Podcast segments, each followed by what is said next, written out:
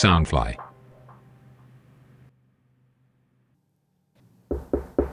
不穿内衣的室友。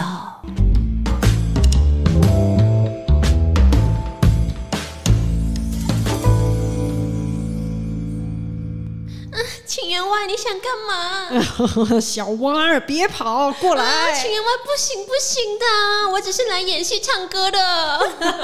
这什么剧情啊？员外与那个小蛙儿小蛙儿的故事。我们今天为什么要演这出呢？因为我们今天就是要来聊非常戏剧化的事情。对，演艺圈就是这么么黑暗。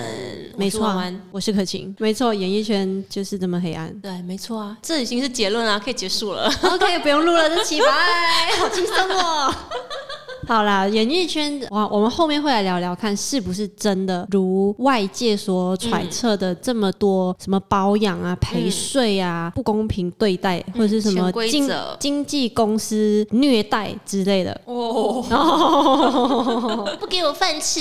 嗯，这种韩国才会发生，对啊，马来西亚是还好。聊一聊我们大家各自出道的那个机遇吧。好嘞，也让时下年轻人，如果有人想要出道当艺人的话，可能他们会找到方法。哦，我以为你说会打消这个念头，我真是劝勉大家不不要。行啦，大家还是要有梦最美。你先聊还是我先聊？你先吧，因为你是前辈啊，啊，你是老前辈呢。我出道的经历还蛮戏剧化的哎、哎是我有跟你分享过吗？我以为你出道就是很平步青云，我其实从小到大真的都没有想过要当艺人了，嗯因为我从小家境很不好，所以我是那种非常脚踏实地、实实在在。就我想说，我毕业之后就是当美容师啊，嗯或者什么化妆师，就是稳稳的赚一个薪水的人。但是我从小就很爱唱歌、嗯表演，我喜欢就是在台上表演，还有讲话分享。嗯像我小学都参加什么演讲比赛啊，然后歌唱比赛、讲故事比赛等等的。然后十五岁那一年呢，我身边有一群也是志同道合的好朋友，里面就有一个男生，他叫 William，他会弹吉他，所以我们很常会就是每个拜六礼拜相约去金河广场、哦金 know 河广场。Sungai Wang Plaza，Sungai Wang Plaza，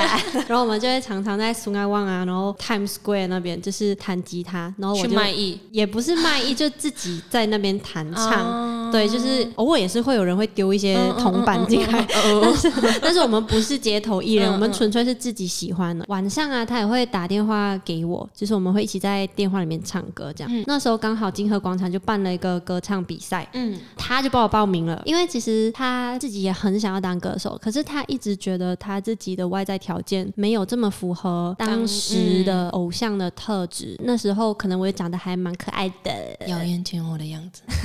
就那时候长得还可以，所以他就觉得说我比他更有机会，他就帮我报名了。记得他就是陪我去那个 KTV，就卡拉 OK 的那个小房间，一个金鱼缸，在苏爱旺六楼吧，外面有个金鱼缸，我们在那边练歌，就是付了那一小时的钱，然后一整个小时都在练同一首歌，嗯。就是我要就让你练歌。对对对，要比赛的歌，然后他还陪我一起去选比赛的时候的衣服。嗯，然后我记得那时候 Pavilion 刚刚开张，哇，好久远好哦。久远，他就有 DSLR，、嗯。然后他就去排 v 帮我拍了我的那个要去报名的照片，因为你报这种东西，对，因为你报名歌唱比赛，你一定要有大头照啊、全身照啊、这一种，就是要让评审过目。嗯嗯嗯，对，然后看你能不能进初赛或什么的，嗯然后那时候就去拍了照片什么，就是总之我们就是非常的重视这个比赛。嗯。结果我就初赛的时候我就入围了决赛，嗯。决赛就依然的我去准备哦，但是因为他刚好那时候决赛的日期，他刚好要去一个旅行，嗯。对，就是已经付了钱。那个时候的我是家里很穷，就是一直需要我赚钱养家的那个阶段。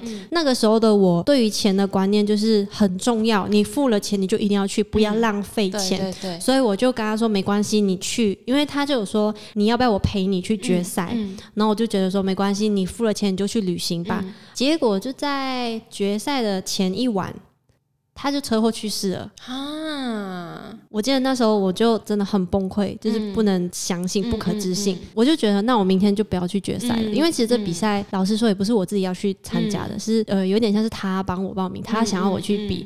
后来就是赶去办丧礼的地方，嗯然后那时是我们那一群共同朋友圈，他们就一直鼓励我说，嗯他们说小青你一定要去，如果 William 还在的话，他一定希望去这个决赛。现在听起来好像是很小的事情，但其实在那个时候，对一个十五岁的女生来说，啊，那是一件很大很大的事。嗯。然后，于是我在大家鼓励之下，隔天就还是去了决赛。嗯。决赛，我记得那天唱完那首歌，我眼泪都快掉出来，嗯。因为是唱一首悲歌，嗯。就是蛮难过的歌曲。当天的才艺表演是搞笑，天哪，你这是在你是自己在做自己吧？然后那时候很流行那个蔡康永跟嗯乌鸦，乌鸦在他的肩膀上，然后那时候我就学了，我就拿一个洋娃娃，然后就是跟他在表演相声，这样、嗯嗯就是一人分饰两角。嗯然后后来就取得还蛮好的成绩跟回响，就是虽然我没有得冠亚季军，但是我就因为那个才艺表演，让经纪公司就是相中我，嗯然后就把我签了下来。对，所以我就是十五岁的时候被签，然后培训了两年，十七岁的时候就正式发我第一张唱片，就是《不可爱》，嗯然后就出道了。但是其实我在十六岁、十五、十六岁就开始有拍一些广告啊，跟戏剧上面的演出，这样。真的很戏剧性哎，就现在听起来就很像电影里面才会出现的桥段。我是觉得我整个人生从小到大 就是非常的 drama，当 然这样就显得我的非常普通哎。我们也有办一个选美比赛，但是是选美小型的那种选美比赛，所以我们都是比赛苏，爱旺。我们都是苏爱旺比赛出身的哎。但是我比较厉害，我有拿第一名，几岁的时候？那是蛮大嘞。就其实我也是那种从小没有想过要当艺人的人，但是小时候表演欲也很强，很强，嗯，就是那种呃小学表演话剧那种都要种。冲上去，对，哎、不是我冲上去而，是老师看中我，都会选上我，因为我可能就是一个很爱耍耍宝对，很爱耍宝的一个人，我就是很好动，然后他们就觉得哦，他应该不会怕生，他应该不会怯场，然后在班上也是一个很爱模仿老师的人，所以他们就觉得啊、这人很好笑，所以我那时候就去参加这选美比赛，我也是因为去凑人数，所以你你是被朋友推去的，对，他就说，哦哎、参加的人很少，你能不能帮忙？好吧，那我就凑人数。然后就是有经过训练啊，然后比赛，然后我真的完全没有想过自己会拿第一名，嗯，因为我那时候拿了最上镜、最上镜。最上进奖。哦，我想说他怎么知道你是一个上进的人？哦，最上进，对，最上进奖，然后我就觉得哦，那只是一个安慰奖，就是安慰我来参加这样，嗯然后我就嗯拿了那个奖，我就哦去旁边站了嘛，然后我就开始觉得评审看我的眼神怪怪的，他们好像有点在看好戏的那种眼神，就觉得说，哼，他一定觉得自己不会拿，哈哈哈这样，因为我就拿了那个奖牌，我就站在旁边呆站啊，嗯想说哦，看谁是第三、第二、第一名这样，然后讲到第三名的时候就哦拍手拍手，第二名的时候拍手拍手，然后讲到第一名的时候，他讲到我名字的时候，我就还愣在原地，然后我还看着主持人，我还想说你是不是念错名字，嗯就不小心念到下面的名字，嗯。然后我就没站出来，然后主持人就看着我，他说我们的冠军什么什么，然后我就看评审，评审大笑，因为他们觉得啊好好玩，默默站出来，哈哈，然后还拿冠军，哈哈，然后还不可置信，然后下面很多支持我的，就我那群闺蜜团，他们还去印了海报，很糗，很丢脸，好吗？就是很大的那种，还有我的脸在上面，可能就是那个海报让你得第一，他们觉得你很有人气，对他们觉得啊，这个可以帮我们抓到一点就是粉丝，对流量，然后我就这样莫名其妙拿了冠军，嗯。然后拿了冠军之后，我也不以为意，因为我也是那种呃想要干一番大事业的人，所以我那时候也没有在想关于演艺圈的事，是直到有一天。就教会有个朋友，他就觉得，呃，我既然赢了那个奖，那我可能有想过要当艺人。可是你是模特出身的吧？其实算是。那时候也是为了赚钱呐、哦。嗯，，对，也是为了赚快钱啊。所以你比赛之前就已经当模特，对，哦，好但是那个就是为了赚钱，然后之后他就问我说要不要去试镜一个电影，然后我就会觉得说哈，我又不是长得特别漂亮，我又真的不觉得自己会演戏，嗯，然后我就觉得说先让我想想，然后我那那时的朋友们、前男友都说啊，反正你现在没工作，不就去试试看？不去白不去，对，不去白不去。我说哦，好吧。然后我那时候还长发，你知道吗？我以前是长发飘飘到屁股的那一种。那你放屁的时候头发会不会对会飘，所以我要让它飘的时候，我就尽量放屁，我是可以随时放屁的人，飘一飘。然后我那时候还穿个吊带的，就是小背心，穿个小短裙，嗯这么可甜美的，爱很可爱。想说要去见导演，我我看电影都是这么演的，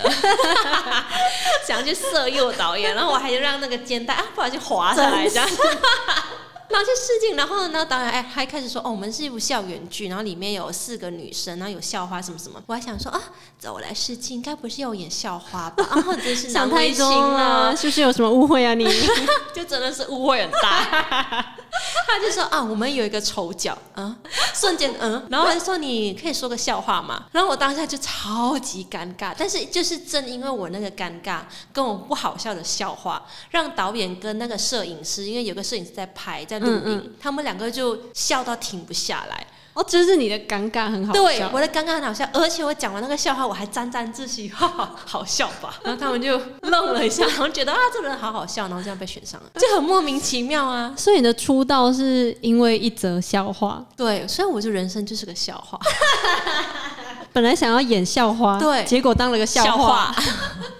然后我就这样莫名其妙出道了。For your information，他那一部电影就是跟我一起演的，对，然后就认识了对面这个，然后就不小心就这样当了闺蜜。就不小心又开了一个 podcast 的节目。对，我觉得所以人生有很多都是不小心造就的。嗯，所以不要害怕各种不确定性，嗯嗯不要害怕惊喜或是惊吓，因为每个都是礼物。对，不要局限自己。嗯嗯，凡事都有可能，对，事事没有绝对，对。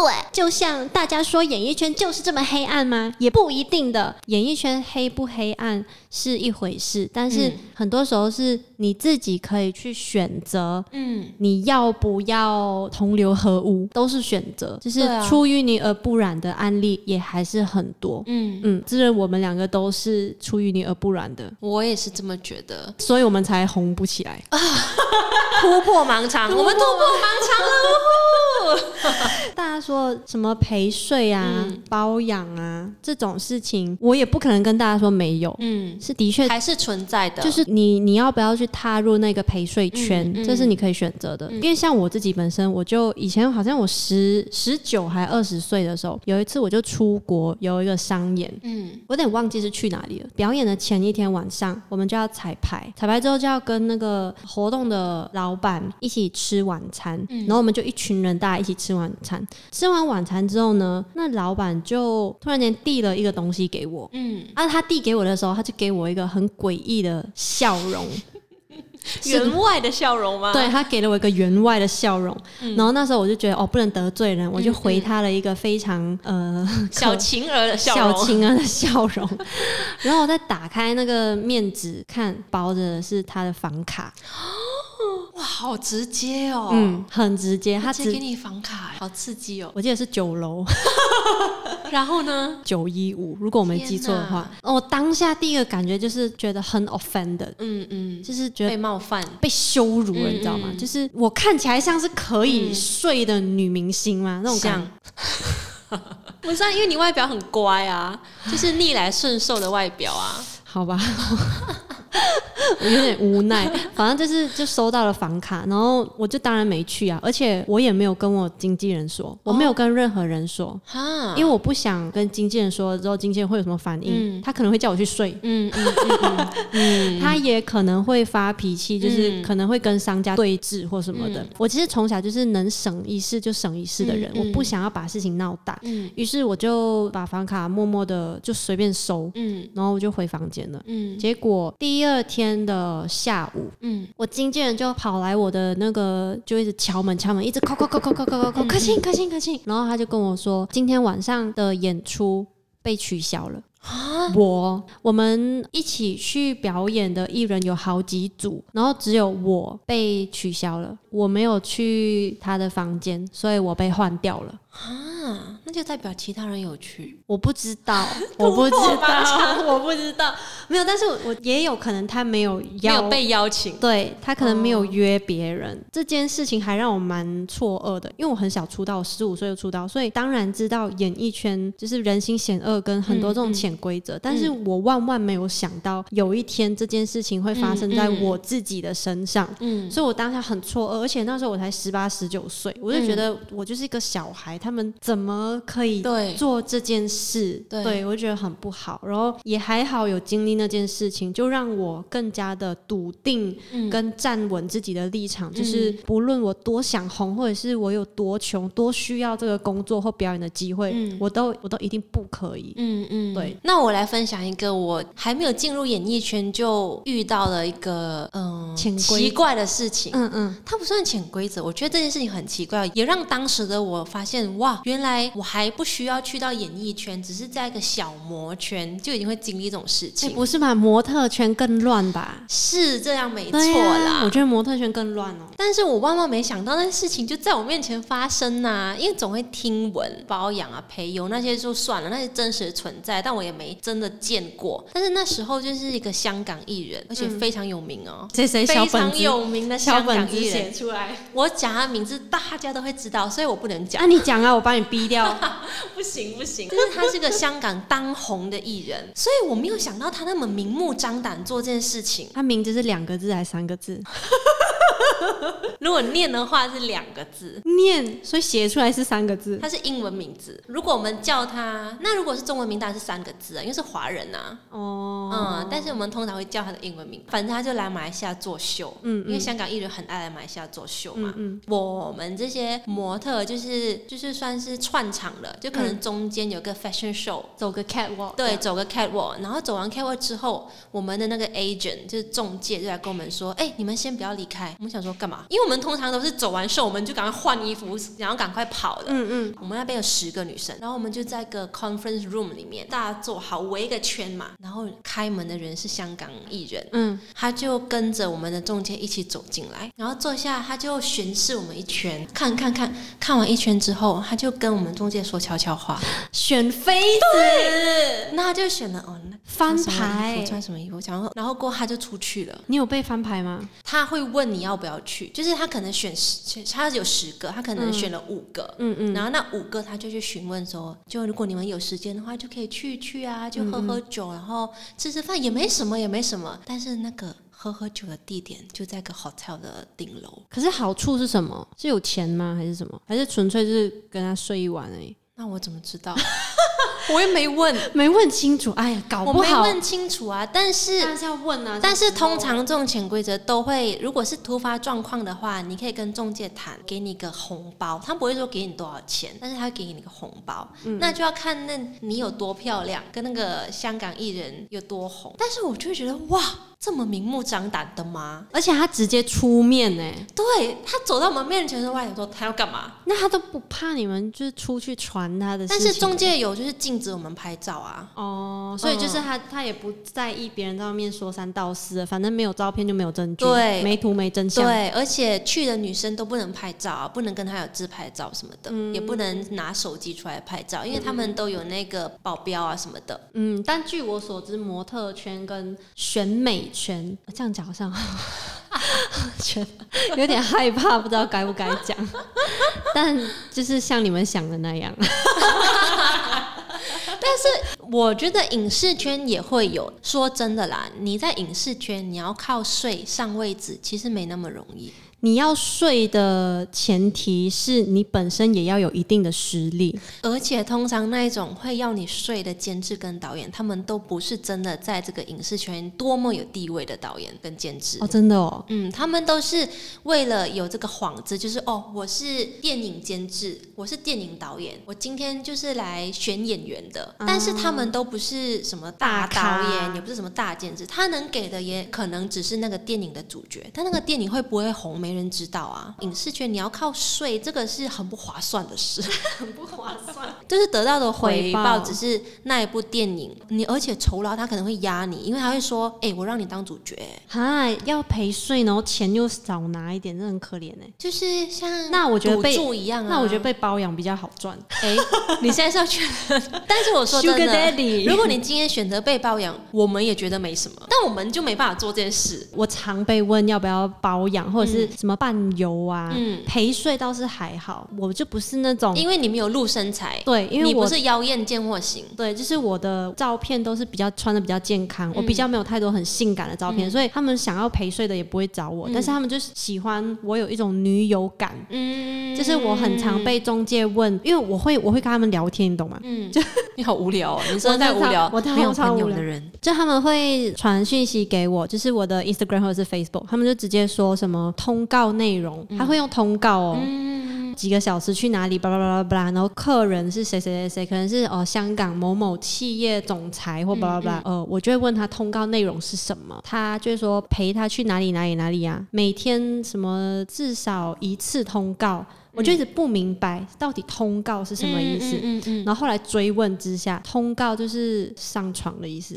哦，所以至少一次通告就就是至少要上一次，对，至少要打一次炮，至少要让他射一次哦。长知识了，大家。而且有一些是以一次，有一些是以时间，哦就呃两个小时还是会有三秒狼吗？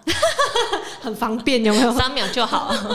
我被问的通常是包养跟伴游。嗯，然后我记得有一个伴游的是陪他去杜拜，我记得那时候不是我开价钱给他，是他直接给我一个价码，然后看我能不能。嗯，那时候是九十 K 马币，差不多换算回来的话，九十 K 是多少？九万，嗯九万马币，呃，平均算下来一天一万。嗯，然后他说就是不包含名牌包那一种，就是哦富豪。那老板喜欢我的话，他还会再买各种各样的名牌包给我。嗯嗯，对，所以九万是单纯是钱底薪底薪九万，对对对，还没有算那个 commission。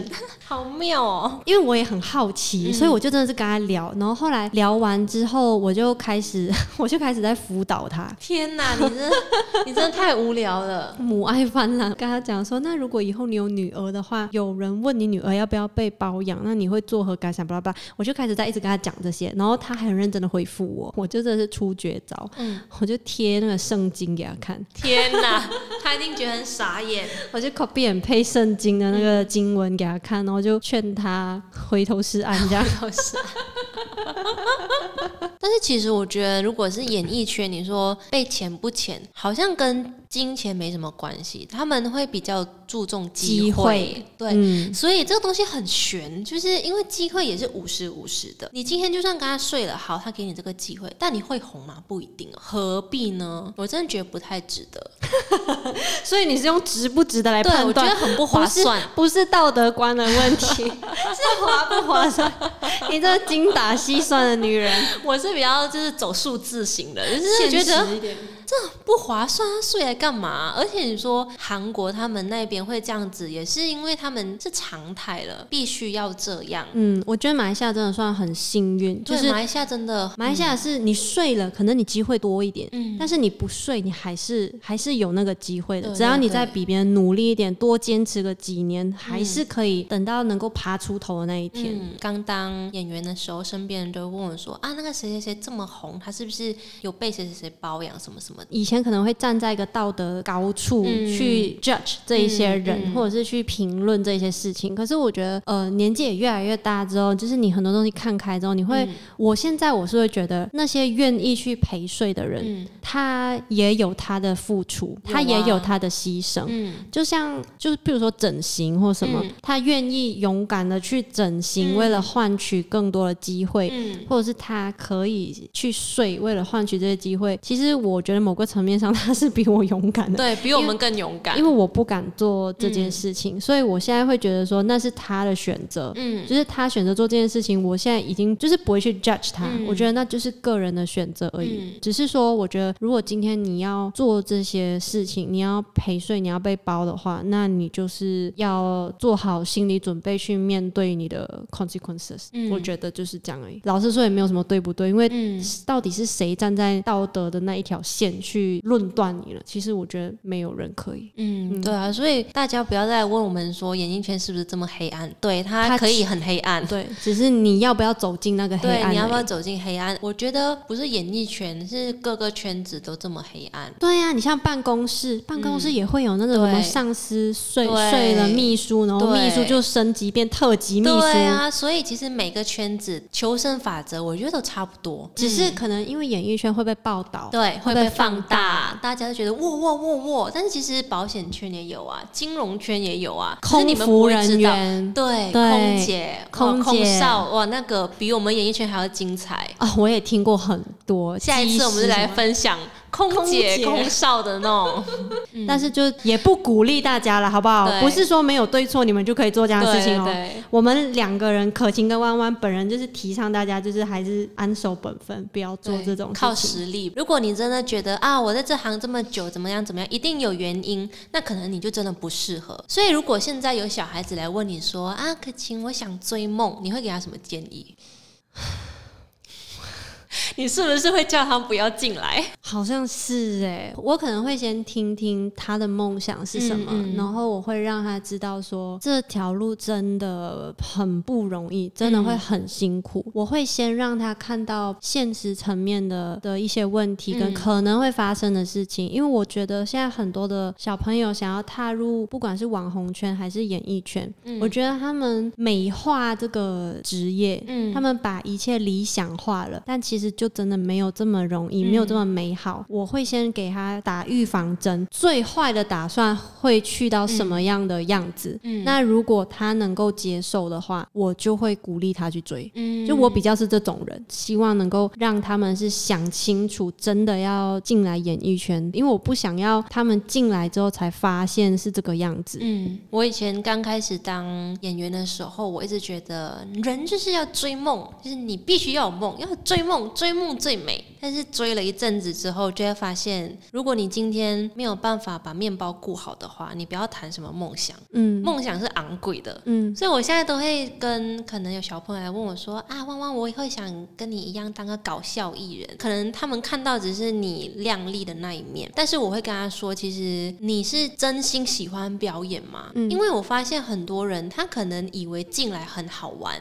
他想要掌声，对，但是其实你真的要够喜欢才有办法坚持。真的。嗯，因为如果你不够喜欢的话，你很容易会走偏。看一个歌唱比赛，嗯然后有其中一个参赛者，主持人就问他说：“你为什么想要当艺人？”嗯，他回答了一句：“因为我想要赚钱。你想要赚钱，你进来这个根本就是进错行了。对啊，你想要赚钱，真的不要进来演艺圈，你去金融业比较好对赚你。去卖保险都比较好。对啊，嗯，去卖房子，去呃真的比我们多钱。可是也有很多人一直误认以为说演艺圈就赚很多钱。当然有，有很多很厉害的艺人是赚很多钱，但其实我想说的是，我自认我在马来西亚应该已经算是赚的还不错的艺人了，嗯嗯嗯。但是我周遭有很多比我更惨的嗯艺人朋友，我然后我以前也是有穷过来有苦过来的，嗯、你们看到就只是那几个成功的例子，但其实下面一片尸体你们是看不到，所以如果今天你要进来的话，你就是要抱着一个必死的决心。